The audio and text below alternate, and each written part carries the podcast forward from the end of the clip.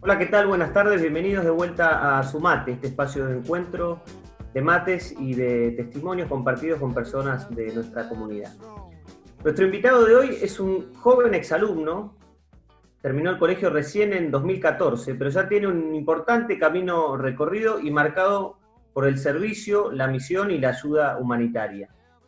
Desde chico está vinculado con proyectos en donde la mirada está puesta en el prójimo pero además de poner el cuerpo, hoy se dedica a la investigación de cómo el servicio repercute psíquicamente en los que lo experimentan. Un tipo, podríamos decir, viajado, nació en Italia, vivió en, Alemania también, y está marcado por algunas experiencias y proyectos que llevó a cabo en la India. Bueno, de estos proyectos y de muchas otras cosas nos va a estar contando nuestro invitado del día de hoy. Te saludo. Hola, Lucas Odner, bienvenido. ¿Cómo andás? Impecable, gracias a Dios. Gracias por, la bienvenida. Un gusto tenerte acá con nosotros. Saludo también a Vico y, a Celi, mis compañeros en la conducción. ¿Cómo andan, chicos? Bien, bien, todo bien, todo tranquilo. Todo genial. Bien. ¿Preparado, Lucas, para nuestra primera parte de la entrevista? Creo que sí. Bien, te voy a dejar entonces en manos de, de Celinita y de Vico, que van a arrancar rompiendo el hielo con un pequeño ping-pong. Chicos, todo suyo. Un lugar en el colegio. ¿Cómo? Un lugar en el colegio. Un lugar en el camp. La barra que te llevaba a la parte de, la galería de arte, donde hacías arte, pero por la parte de afuera del colegio. para, para, tratemos de, dilucidar ese sector. Eh, ¿Que te lleva al salón de arte? Claro, claro pero habían dos, está el grande y hay uno más chiquitito que ibas por encima de la matera. Está bien, pero vos me estás hablando de, digamos, no un lugar techado, sino esta galería, esta... Claro, sí, ahí nos sentamos con algunos, me copaba. Bien, bien, perfecto, ahora vamos uh. a, a desarrollar eso. ¿Qué más? ¿Un docente o personal del colegio? Ale Blanco. ¿Alguna actividad? ¿Alguna actividad? CAS. CAS. ¿Materia, ¿Materia preferida? Aunque hoy en día es en lo que soy muy malo, antes era matemática. ¿Algún aula? ¿Algún aula? Mm. La oficina de Cris Serio. Bien ¿Deporte preferido que te gustaba realizar en el colegio? Eh, no, en el colegio no me gustaba hacer actividad deportiva, aunque siempre fui deportivo, lo que sí me gustaba hacer afuera era navegar windsurf o natación. Bien, hasta ahí ya estamos chicos, ¿alguna otra? Vamos a, desglosar entonces un poco las respuestas de Lucas. Primero te pregunto por eh, la oficina de Cris Couseiro. Acá hay dos opciones. O que la relación con Cris, eh, digamos, y proyectos y trabajos y cuestiones que tengan que ver con lo académico te hayan llevado seguido a esa oficina, o que por temas disciplinarios también hayas tenido que visitarla. ¿Cuál de estas dos opciones tiene más que ver con tu experiencia? Creo que más que nada, más que nada porque era hincha pelotas y, y me mataba la risa en la oficina con Cris Couseiro de cosas que hablábamos eh, y también por los proyectos, que me gustaba hablar con ella o lo que era, me acuerdo, el, todo el IB, sí, vivía en esa oficina. Está bien, está bien. Entonces arrancamos bien. No era por un tema que te llamaba para, para retarte, sino que era más bien por laburo. Estamos bien. Perfecto. Eh, docente, nos hablaste de. Ale Blanco. Contanos quién es Ale Blanco. Ale, no, Ale Blanco no, Ale Borelli. Ale Borelli. Ale Borelli, sí. Ale Borelli me parecía espectacular, me hacía caerme de risa, porque tenía esos dos lados. Tenía por un lado el que era muy estricta y realmente aprendías muy rápido inglés con ella, pero por otro lado era su personalidad y sus anécdotas que te hacían matarte de risa con ella. Y de hecho hasta el día actual, cuando nos cruzamos en la calle, hay muy lindo vínculo y se nota que se acuerda de los alumnos, se acuerda de cada historia y eso es muy lindo.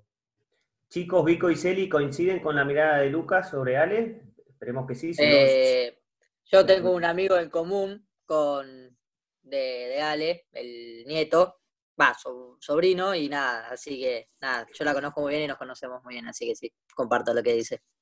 Bien. No, yo aquí, a Ale sí la tuve, eh, el poco tiempo que la tuve porque después se jubiló o tenía una, como un tiempo, eh, pero sí, coincido. Es- es- era muy estricta, pero era, era buena persona y yo me reía demasiado con él. Es, es. Sigue siendo, le mandamos un Bueno, beso. es, es, es. A Ale. Eh, bien, y después sigo rompiéndome la cabeza, pero no logro ubicar ese lugar del que nos hablabas. A ver, tratemos de situarnos. No, no sé por qué me surgió, o sea, como eran preguntas rápidas y respuestas rápidas, dije ese. eh, debe ser porque en los recreos nos juntábamos con algunos amigos debajo, ya me acuerdo siempre del techito, es donde está la matera. Está bien, o sea, sí, donde está la matera, vos hablas del, del pasillo que lleva a la matera, digamos, ¿no? Claro, Donde sí. están los lockers, donde están los laboratorios. claro, pero no Ahora ese va. pasillo, no, no, no, no ese pasillo, sino eh, que da contra el patio. La parte de afuera, frente a la Claro. Ahora sí, ahora sí, Ahí ahora sí saqué. Ahí está. Está bien. O sea, es debajo de la escalerita que va a, lo que ahora es nuestro comedor del, del entrepiso, pero es un lugar del patio Claro. que limita, está justo en la puerta donde uno ingresa a la materia, eh, a la materia, perdón. Y es un lugar, el lugar que ustedes elegían en los recreos, se sentaban ahí. Así es, así es.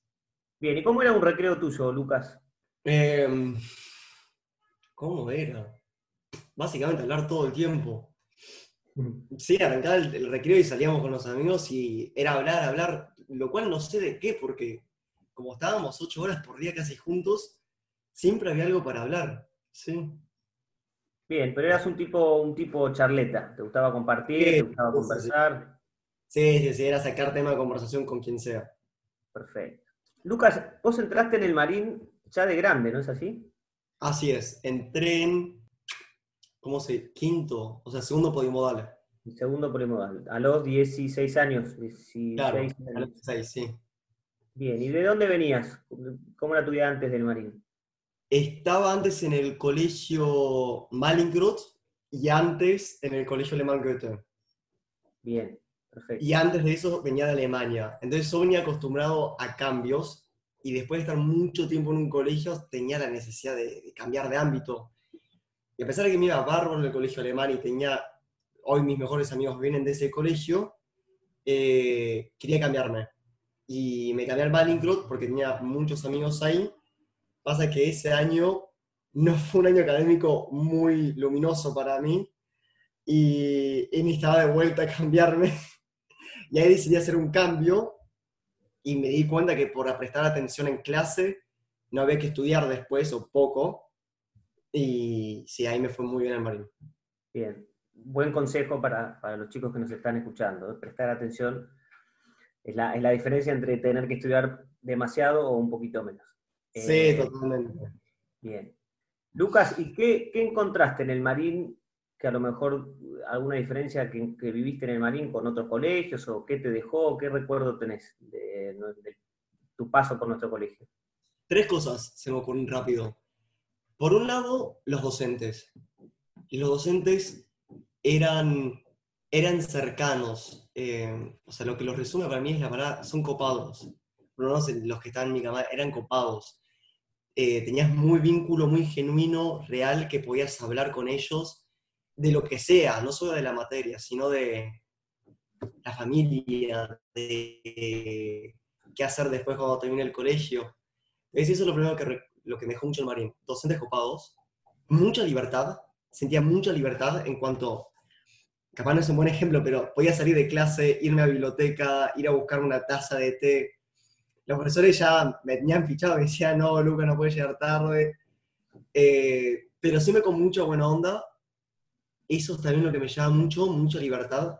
Que también eso después me ayudó a hacerme responsable.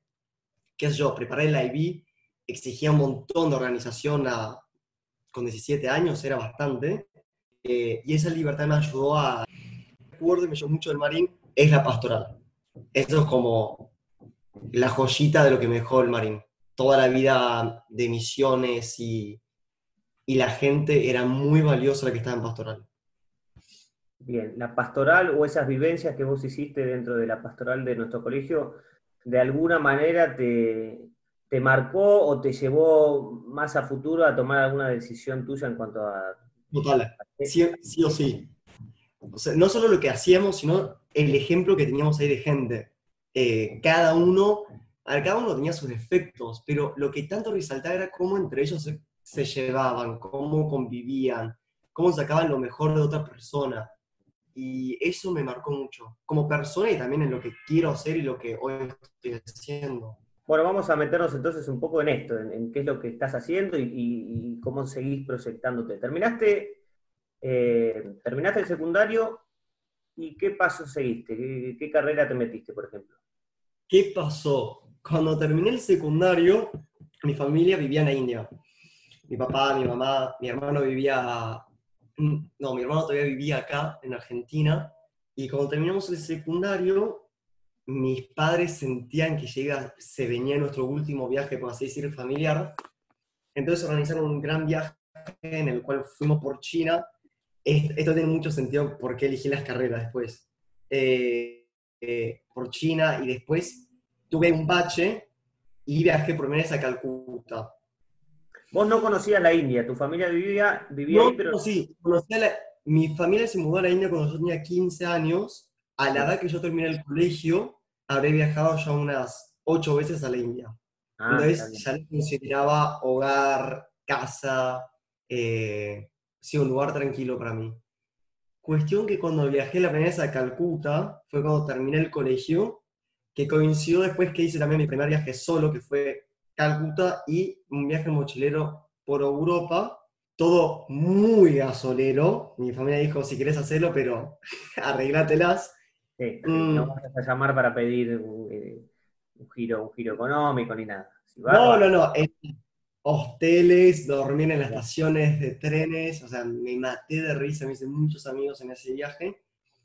Y toda esa gran experiencia que fue como la transición a la adultez, como a joven adulto, de te, la tenés que arreglar en la calle, eh, ves mucho sufrimiento en Calcuta, fue toda una gran mezcla eso me hizo cuestionar, bueno, ¿qué quiero aportar a la sociedad? Porque el día de Calcuta me ayudó mucho a, ver que realmente quiero ser algo, quiero realmente aportar algo. Y me acuerdo que en ese momento me surgió la idea entonces de querer estudiar o medicina. Las opciones son muy amplias. Estaba entre medicina, ingeniería, abogacía, filosofía y psicología. Tenías un, tenías un, sí, digamos. No, no, no, era era todo. O sea, básicamente no seleccioné nada. Perfecto. Le encontré mucha pasión a, todas las carreras, realmente me gustaban. Y terminé eligiéndome por abogacía porque sentía que la pobreza se podía cambiar a través de las leyes. Y tenía muy en claro que iba a ser una segunda carrera, el segundo año de estar en, en la primera carrera, que era psicología que eso era lo más auténtico, de querer ayudar a la gente desde el lado emocional. Pasa que después, cuando yo estaba en tercer año abogacía y segundo año de psicología, me da cuenta que psicología me apasionaba, me, me salía de los poros, que era realmente darme los libros y poner en práctica, que dije, no, quiero especificarme en algo y ser capo en, algo particular, no saber de todo un poco, sino de profundizar en algo. Y me terminé eligiendo por psicología después. Bien, o sea, tu carrera de psicología, ¿terminaste, Lucas? En el último año. Estás en el último año, mirá. Último año en cuarentena, bueno, como los chicos, como Vico y Seri, lamentablemente. Tendrás que adaptarte a esta situación. Así es. Eh, pero, a ver, tenías una, quizás tenías, por lo que, por lo que escucho, una seguridad en cuanto a que lo tuyo tenía que ver con, el servicio, con poner la mirada en el otro, te costó un tiempo, pero encontraste y te decidiste por psicología desde, eh, este es el área desde donde yo quiero canalizar mi, vocación de servicio. Entonces te fuiste para la, psicología. Eh, también nos contabas previo a esta entrevista y un poco haciendo una investigación con, compañeros, eh, vemos que tu vocación de servicio y tu, mirada en el otro también está marcada por experiencias y esto que nos contabas de, Calcuta. ¿Qué es, te pregunto, Proyecto Calcuta? Proyecto Calcuta significaba para mí compartir lo que, lo que me apasionaba. Era, era la excusa. Eh, necesitaba una excusa para poder convencer amigos, familiares, desconocidos a que vengan a Calcuta, a la India, y enmarcarlo en un proyecto era la excusa brillante, ahora me doy cuenta, para llevar a la gente. Eh, cuando lo inicié, que habrá sido hace ya unos seis años, sí, hace seis, seis años Cuando yo volví a Calcuta, me daba cuenta de la plenitud que me dejaba, eh, me marcó mucho Calcuta, y claro, quería compartirlo. Y cada vez que lo hablaba con amigos me decían, wow, realmente quiero ir, pero... Y arrancaban la lista de los peros. Pero me da mucho miedo, pero que ando las enfermedades, es un viaje muy largo, pero que hago a la vuelta, etcétera, etcétera. Sabía que si quería llevarlos necesitaba transmitirles confianza, entonces una vuelta me di cuenta que no, no tenía que hacer el proyecto cuando tenía 40 años, sino que lo tenía que hacer ahora. Me junté con no sé si estando Maxi Largi, era un docente del colegio, un capo, eh, le dije, mira, quiero hacer esto. ¿Vos todavía eras alumno o no? ¿Cómo? ¿Todavía eras alumno del secundario o ya habías terminado? Eh, no, ya terminé. Ya terminé. Maxi Largi es un amigo hasta el día actual y le dije, mira, quiero hacer esto, quiero llevar gente a la India, quiero llevar a Calcuta. Me dijo, ¿estás loco? Que sí, pero hay que hacerlo. Y me dijo, dale, te ayudo. Bueno, me bancó en todas, eh, me ayudó a cómo organizar un proyecto, todas las partes fundamentales, que ahí también tengo que reconocer que me ayudó un montón la escuela de liderazgo que fui a asistir en el Colegio Marín, eso fue una piedra angular en mi vida. Y bueno, en el proyecto, a la fin fine, está toda la parte organizativa, que no, no sé si es tan interesante explicarla. En resumen, terminamos yendo en el 2018 50 argentinos a la India, Calcuta, eh, todo un mes y a la cabeza estaba yo, un niño de, tenía 19 años, y las familias que me hablaban, o la gente que pensaba que era alguien mayor, de 40 años, de 50, perdón, voy a poner en silencio mi celular, eh, y no, pero lo que me ayudó era, era la pasión para eso. Y bueno, me encargué de los pasajes, de la visa, hospedaje, eh, las vacunas, todas las cosas necesarias, y terminamos yendo y volviendo, que eso es lo importante también, 50 argentinos. 50 argentinos, todo esto, eh, digamos, impulsado a pulmón por vos, como decías, siendo un pibe. Fue a pulmón. Yo no sabía en lo que me estaba mintiendo, metiendo. Eh, no sabía, me acuerdo que la gente me preguntaba, bueno, Lucas, eh, ¿cómo está mi pasaje en? Y le respondía, sí, ya va, ya va, me estoy, fijando en el Excel. ¿Y qué Excel? Ni, qué Excel. Estaba con un cuaderno, papel y lápiz anotando las cosas.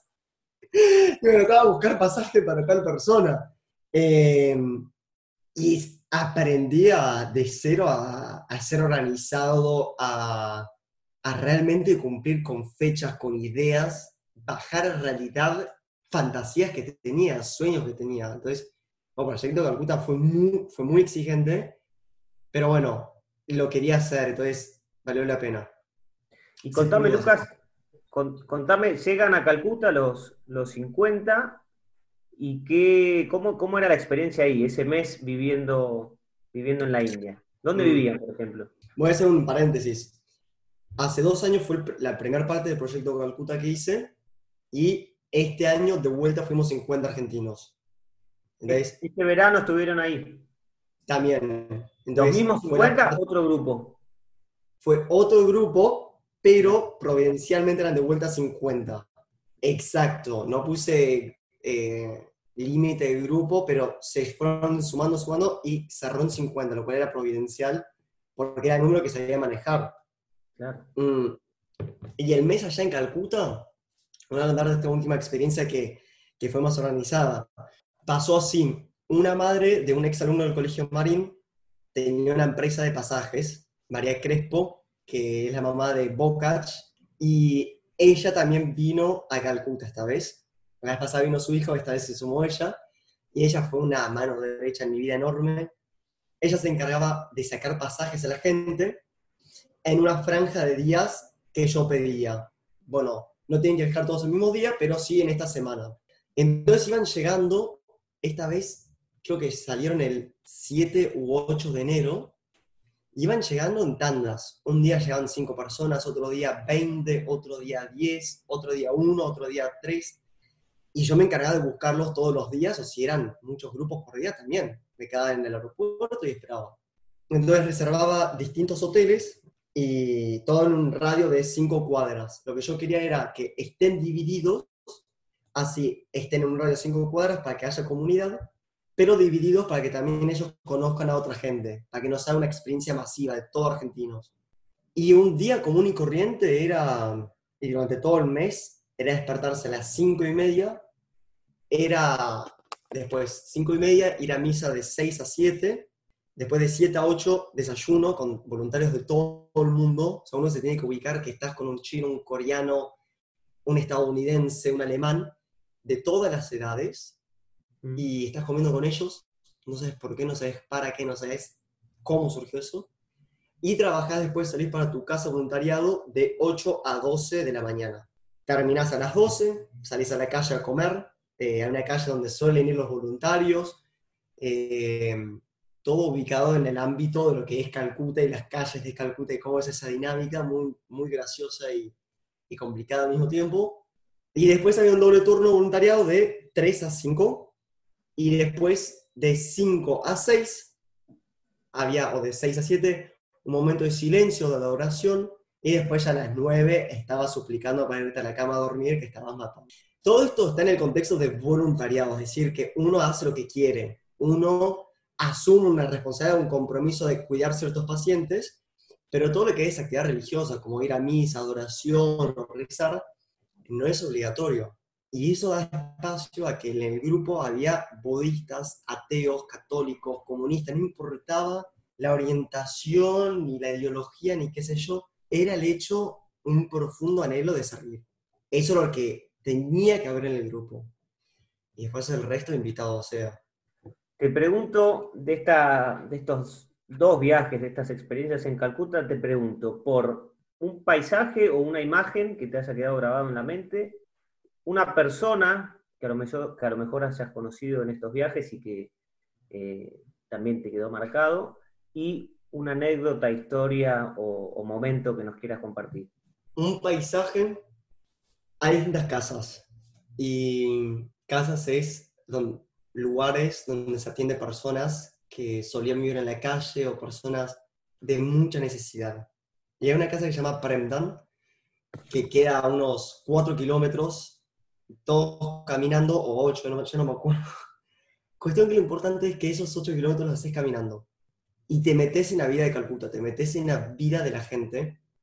Y tiene un sector donde vas caminando por las vías de trenes. La gente construyó sus casas, o como decía decir Madre Teresa, los agujeros negros, porque es realmente muy precario, alrededor de las vías y el tren pasando. Pero eso no evitaba a, lo- a- a los niños de jugar en las vías y, que la vida de la gente se construya en las vías. De vos caminando por ahí, veis la vida cotidiana. Uy. Y voy a acomodar esto. Entonces, ese es el paisaje, de ver las vías de trenes, ver la situación tan precaria, pero mezclado con las risas de los niños. Era un choque emocional muy fuerte. Quedan cinco minutos, perfecto. Eh, ese es el paisaje. Una persona que me llevó es Maca, es una española que realmente me chocó muy fuerte su experiencia. Tengo que acomodar acá la cámara. Eh, ella trabajaba para Vogue, se encargaba de, de armar todas las pasarelas Nueva York, Shanghái, eh, Ámsterdam, una persona de una vida muy interesante y terminó yendo a Calcuta y, y realmente conocerla fue un cambio en mi vida porque mostraba lo que genera el servicio en una persona. Ella no tuvo problemas, se remangaba, iba al barro a ayudar y una vez que terminó la experiencia en Calcuta y volvió a España a vivir, decidió dejar toda la, la vida en la pasarela y abrir una propia fundación al servicio más necesitados en España. Su testimonio me transformó radicalmente.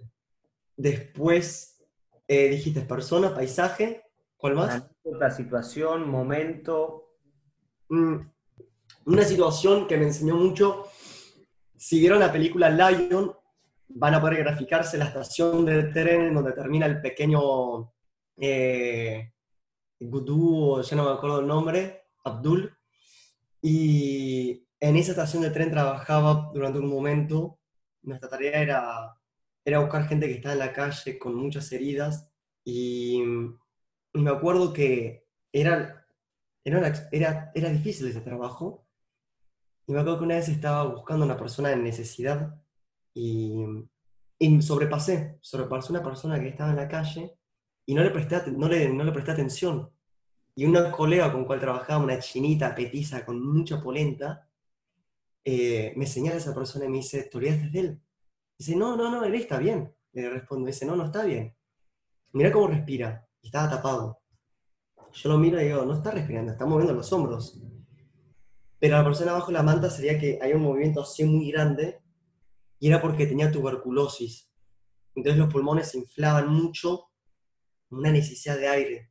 Y yo no podía creer que, que sobrepasé a esa persona de la chinita se me acerca y, me golpea la cabeza y me dice, en castellano traducción, me dice, demasiada abogacía, demasiada psicología, demasiada mente, pero poco corazón.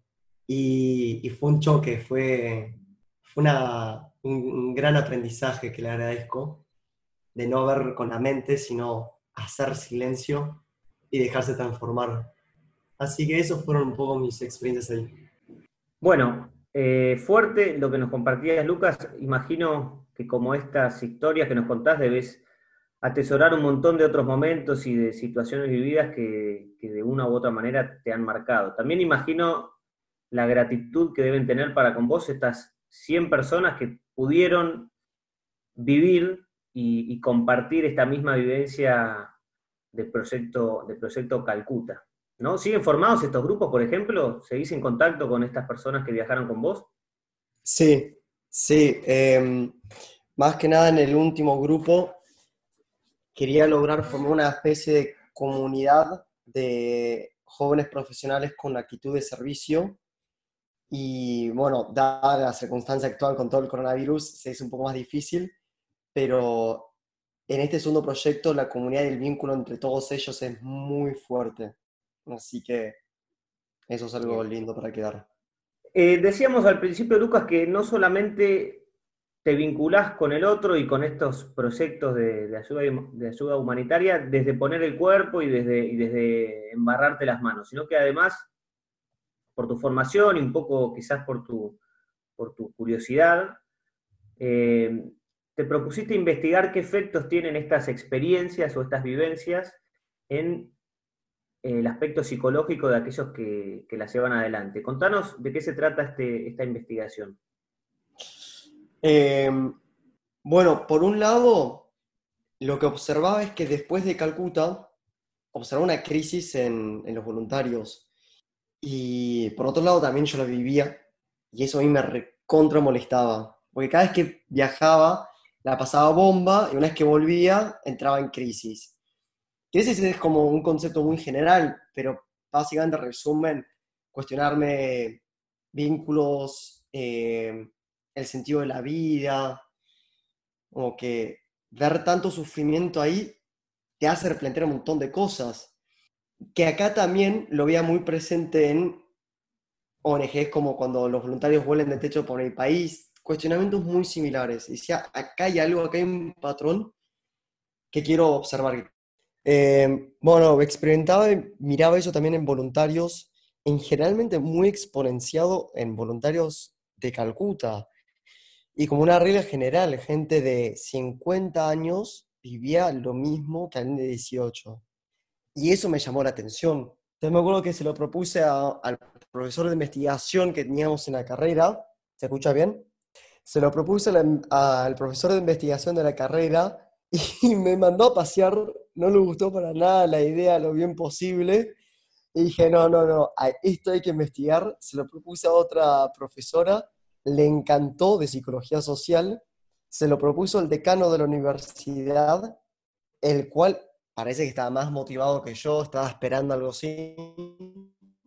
Vale. Básicamente, en resumen, después de presentarle a, a una profesora que quería mucho psicología social, ella le gustó la idea y la iniciativa de un alumno por querer investigar, que no es muy frecuente, y le llevó esta, esta petición al decano, en el cual empatizó, no sé lo que pasó, pero terminó citándome a su oficina, diciendo que le encantaba la idea de, que investiguemos estos fenómenos.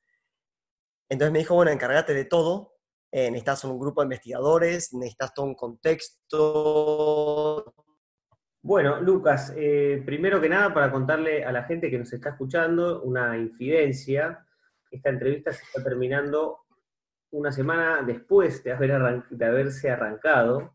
Eh, problemas de conectividad nos, obligaron a, interrumpir la charla del otro día y bueno, hoy la estamos retomando, eh, cosas que suceden, ¿sí? Pero no queríamos dejar pendiente algunas cosas que nos quedaron en el tintero del otro encuentro y algunas respuestas de Lucas eh, y experiencias y, testimonios. Habíamos charlado, Lucas, sobre tus vivencias y, tus recuerdos más importantes de tu experiencia en Calcuta. Queríamos preguntarte por esta investigación que te despertó este proyecto, este proyecto Calcuta, que luego presentaste en la universidad y tenía que ver con un poco la, influencia en la psiquis de las personas que participaron en estos proyectos. ¿Cómo fue? Contanos un poco de qué trata el proyecto, cómo fue que se te ocurrió, etcétera. Lo que pasaba es que mm, a la vuelta de Calcuta notaba en la mayoría de los voluntarios una crisis que, era, era, era difícil, era profunda la notaba en españoles, en chinos, en estadounidenses, como que eh, no era, trascendía nacionalidad y trascendía también las edades. Entonces decía, bueno, acá hay algo, acá hay algo grosso. Y, y como estaba, creo que en... ¿A qué, le llamas una crisis? Sí, Mati. ¿Una crisis de qué tipo?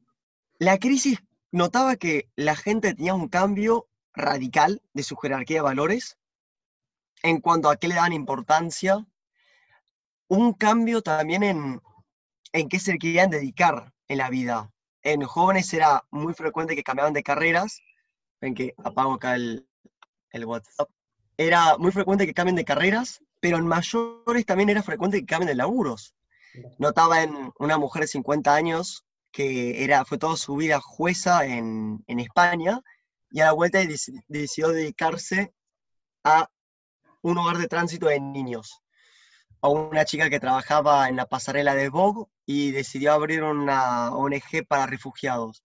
Como que había, la crisis llevaba a, entrar en movimiento y, y dedicarte a algo que capaz tenías adentro tú, pero te costaba lanzarte por completo a la pileta. Bueno, me llamaba un montón la atención, quería saber cómo se daba esto, si es que había una explicación.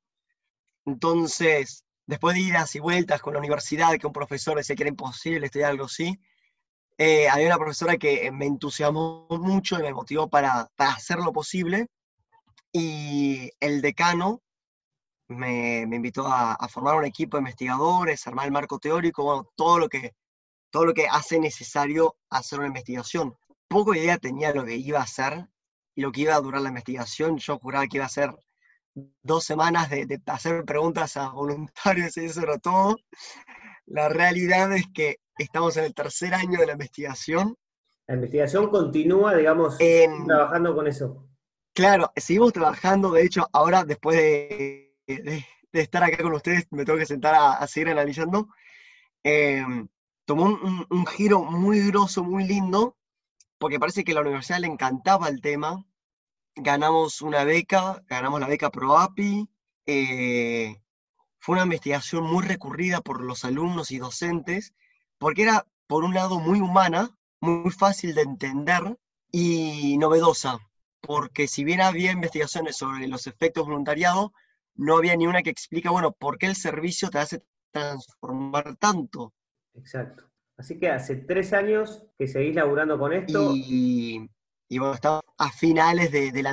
¿Cómo? No, no, te decía, hace tres años que seguís laburando con esto y tuviste la posibilidad de presentarlos, de presentar el proyecto en algunos seminarios o eventos internacionales, ¿o no? Claro, claro, claro. De hecho, todo este año teníamos ahí programado unos tres, cuatro congresos para presentarla y, y eso iba a ser algo re lindo, pero bueno, todo se tuvo que postergar para cuando se retome la actividad académica. Bien, qué laburo. Eh, bueno, cuando, cuando esté terminada, probablemente te volvemos a llamar.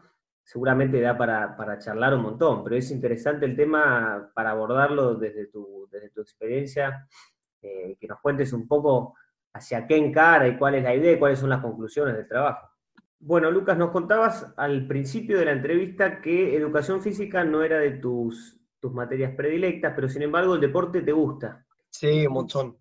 Y además, el deporte de alguna manera te sirvió o te sirve como, como vehículo para conectarte también con el otro y con, y con, con darle una mano a, a las personas.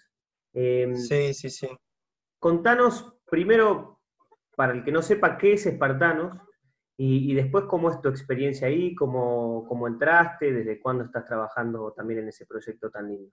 Eh, Espartanos es una fundación que bien en concreto enseña rugby a personas privadas de su libertad, pero después la fundación siguió creciendo y dentro del programa los presos retoman la educación y tiene una pata muy fuerte que es la espiritualidad.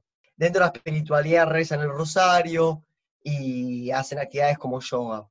Entonces, yo me acuerdo que entré al programa hace unos cuatro años, estaba muy interesado en, en la dinámica de la cárcel, cómo, cómo veían los presos, cómo era su proceso de, de resignificación, de sí, qué cambios surgían adentro de ellos. Y se dio la vida que un amigo conocía a otro amigo que iba a la cárcel y lo invitó y después me invitó a mí.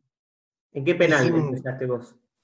Es en el penal 48, unidad 48 de San Martín, Bien. camina ahí buen aire, en la de máxima seguridad. Y, y yo me acuerdo que fui, estaba chocho, creo que poco consciente de lo que estaba, a dónde estaba yendo, lo cual eso me ayudó mucho. Luego que estaba con el mate listo para entrar a una cárcel. Mm. Eh, Cuando estaba en la puerta enorme con toda la seguridad que había que pasar, ahí me cayó la ficha diciendo, Lucas, ¿qué estás haciendo? Pero poco tiempo tuve para meditar sobre eso porque no abrieron, abrieron la puerta del pabellón 8, cayó un mono enorme, abrazarme y decirme, ¡eh, te estuvimos esperando, vení, vení! Sin ahí, sin conocerme, sin conocerme. Y estás en un movimiento de que te va sorprendiendo, de gente que, que te abraza, que te pregunta de dónde venís, que, que vení, vení a tomar mate conmigo, te quiero conocer. No, te, te tira el tablero, un tablero enorme de prejuicios y una imagen de lo que tenemos de la cárcel, te lo tira y te invita a, a desaprender. Sí. Y sí, y es muy loco lo que pasa ahí porque realmente descubrís que podés generar una amistad con alguien que está privado de su libertad, que cometió errores tal cual como cualquier humano hace, eh, pero que se puede aprender y se puede salir adelante. Entonces, mi participación en el programa me enamoró de la primera vez que fui me comprometí a ir todos los viernes. Yo me encargaba mucho del lado espiritual de acompañarlos eh, y después me fui sumando también al entrenamiento, el cual eso fue muy gracioso, me llevó muchas anécdotas, porque realmente se entrenan y el entrenamiento los talla mucho, le da mucho, mucho hábitos saludables, desde perseverancia, eh, la perseverancia y, y el espíritu de, de mejorarse, de decir, bueno, hoy llegué a hacer 40 flexiones de brazo, mañana apunto a 50 y como desafiarse uno mismo. Y ni hablar de trabajo en equipo, que es lo que te da el rugby. Trabajo en equipo, la disciplina. Imagino que, que, bueno, además de todos esos momentos lindos que viven ustedes como voluntarios y los propios internos, eh, Mm. además de todo eso, los números eh, en cuanto a la inserción de, de los, de los internos son realmente espectaculares. Uno, uno lee las cifras de, claro, lee las cifras de, de ¿cómo se dicen? La- La reincisión, Sí, sí, Sí, la re- poca, bueno, hay una palabra que no la estoy sacando, pero la, la- reincidencia. eso, la poca reincidencia de, de los egresados del programa o los participantes del programa realmente es espectacular el laburo que hacen ahí en Espartano. Total. Tengo, tengo ahí una anécdota eh, de un gran amigo que se llama Poto. Él estuvo preso unos muchos años y Poto era un caramelo, un capo de la vida. Y me acuerdo que adentro el vínculo, mantenerlo era muy fácil. Eh, la cuestión es cuando queman las papas y estás afuera. Y yo me acuerdo que arrancamos a decir en joda, bueno, Poto, vos cuando salgas, nos vas a entrenar, eh, te voy a armar un grupo de, personal training y vas a ser nuestro entrenador, jaja, ja, sí. Y Poto es, es, una montaña, ¿no? Y bueno, salió y realmente había que hacer algo, porque volver a tu realidad es durísimo. Vínculos que quedaron colgados, eh, vínculos familiares eh, tóxicos, hay muchas cosas que parece una ola enorme que te ahoga.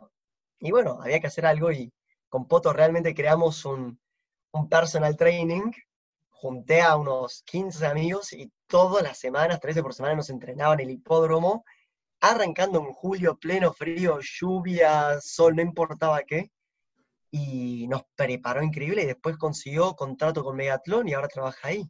Mirá vos. Entonces... Un abrazo, grande a Poto. total, total, y, y bueno, eso es lo lindo del programa, lo que hizo muy bueno Espartanos de darles este, esta ayuda laboral de que puedan conseguir rápidamente.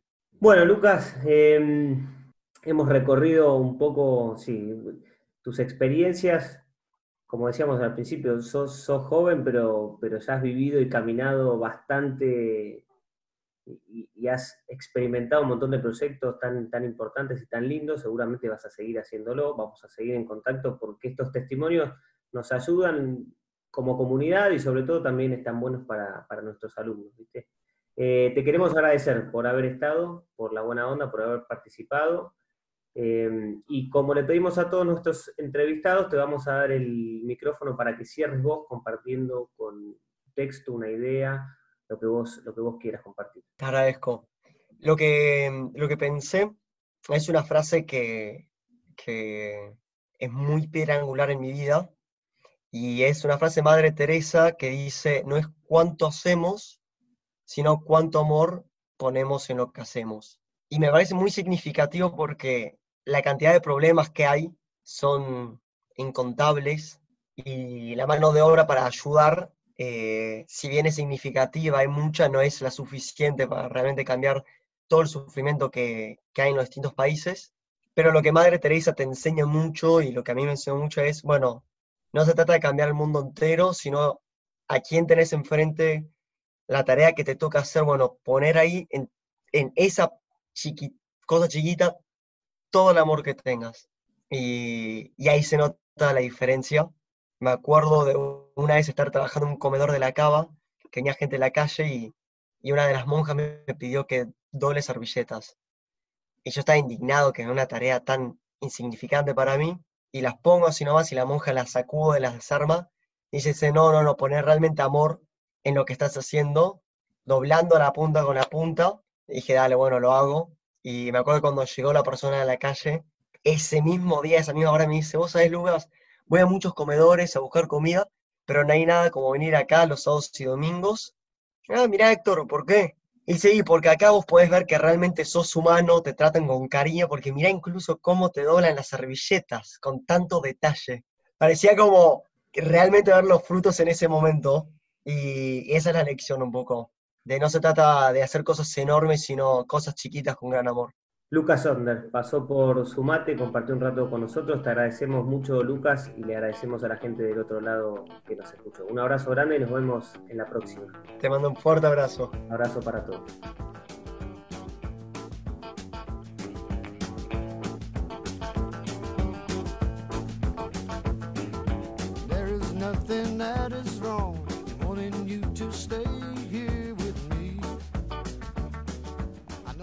got somewhere.